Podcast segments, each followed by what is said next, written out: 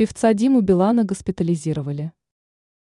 В среду, 11 октября, у поклонников звезды появился повод, чтобы понервничать.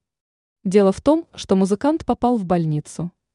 41-летний артист попал в московскую клинику с острым бронхитом. Об этом сообщил сам Билан. Также певец разместил в своих социальных сетях фотографию из медучреждения на фоне процедурного кабинета. Представитель российского шоу-бизнеса пояснил, что в настоящее время находится под наблюдением пульмонолога, а переезды и перелеты только ухудшат его состояние.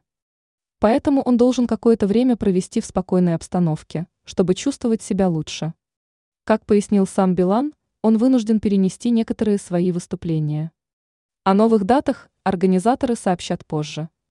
Стоит добавить, что под публикацией артиста сразу же собрались сотни комментариев. Коллеги, друзья и поклонники пожелали Диме Билану скорейшего выздоровления.